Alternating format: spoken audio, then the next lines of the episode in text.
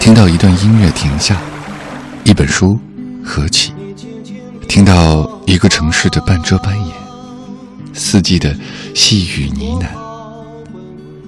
走了那么远，不是为了看风景，而是为了去天地的尽头，会另一个自己。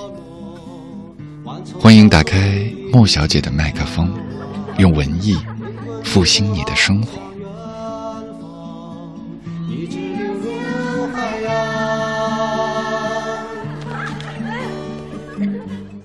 渐行渐远的滋味，作者汪曾祺。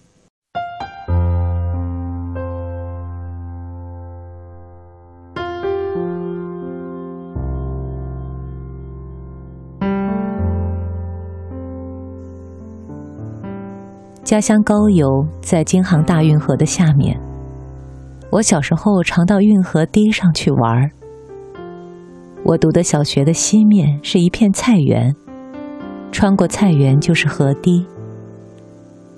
我的大姑妈的家，出门西望，就看见爬上河堤的石级。这段河堤有石级，因为地名御码头。康熙或乾隆曾在此泊舟登岸。运河是一条悬河，河底比东堤下的地面高，据说河堤和城墙垛子一般高。站在河堤上，可以俯瞰堤下的街道、房屋。我们几个同学可以指认哪一处的屋顶是谁家的。城外的孩子放风筝。风筝在我们的脚下飘。城里的人家养鸽子，鸽子飞起来，我们看到的是鸽子的背。几只野鸭子贴水飞向东，过了河堤，下面的人看见野鸭子飞得高高的。我们看船，运河里有大船，上水的船多撑高。弄船的脱光了上身，使劲儿的把篙子梢头顶在肩窝处，在船侧窄窄的舷板上，从船头一步一步走向船尾，然后拖着篙子走回船头，嘻的一声把篙子投进水里，扎到船底，又顶着篙子一步一步走向船尾，如是往复不停。大船上用的船篙甚长而极粗，篙头如饭碗大，有锋利的铁尖。使篙的通常是两个人，船左右旋各一人。有时只有一个人在一边。这条船的水程实际上是他们用脚一步一步走出来的。这种船多是重载。船帮吃水甚低，几乎要浸到船板上来。这些撑篙的男人都极精壮，浑身做古铜色。他们是不说话的，大多眉棱很高，眉毛很重，因为常年注视着滚动的水，故目光清明坚定。这些大船常有一个舵楼。住着船老板的家眷。船老板娘子大多很年轻，一边搬舵，一边敞开怀奶孩子，态度悠然。大多伸出一支竹竿，晒晾着衣服，风吹着啪啪作响。看打鱼，在运河里打鱼的多用鱼鹰，一般都是两条船。一船八只鱼鹰，有时也会有三条、四条，排成阵势。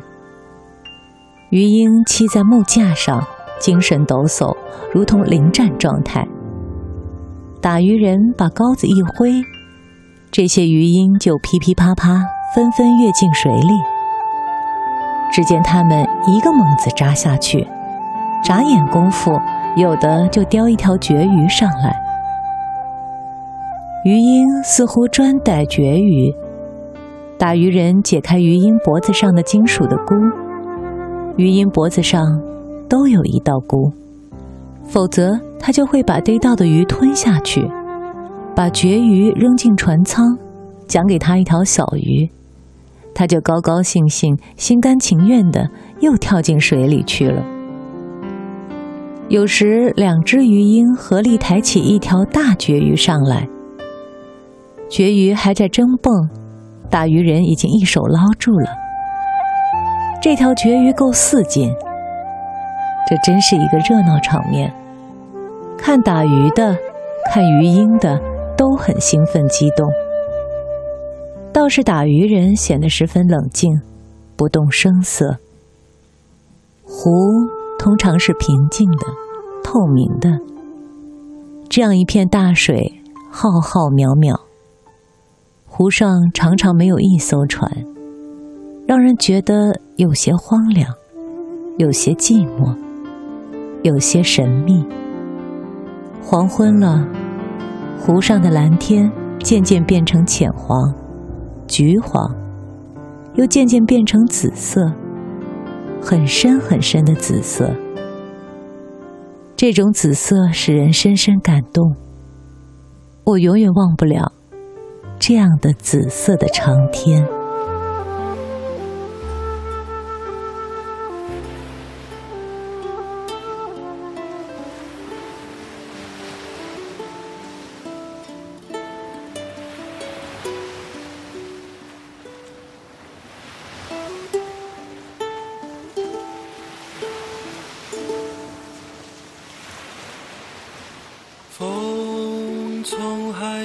吹过来，我的心也被暖开。风从海面吹过来，阳光洒满金色的爱。风从海面吹过来。中飘散海鸟的呼唤，风从海面吹过来，你的裙角在风中摇摆。你说你在北方等着我到来，所以。我背上行就离开。你说你那边鲜花还在开，所以我要去看你和大海。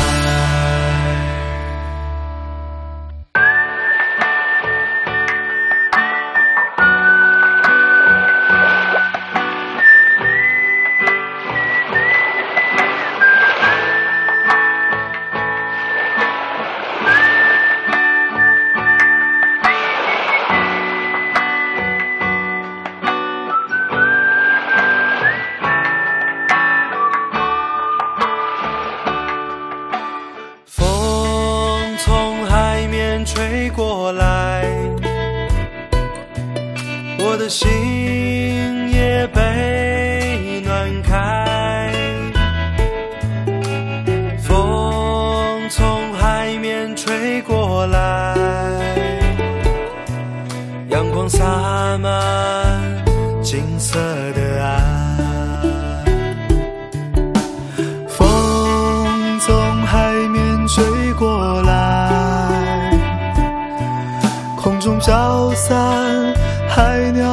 呼唤，风从海面吹过来，你的裙角在风中摇摆。你说你在北方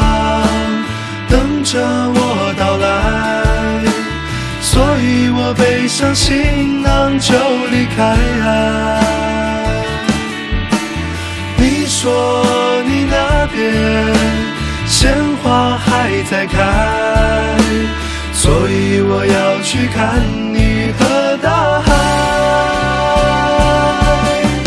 啦啦啦啦啦啦，啦啦啦啦啦啦，啦啦啦啦啦啦，啦啦啦。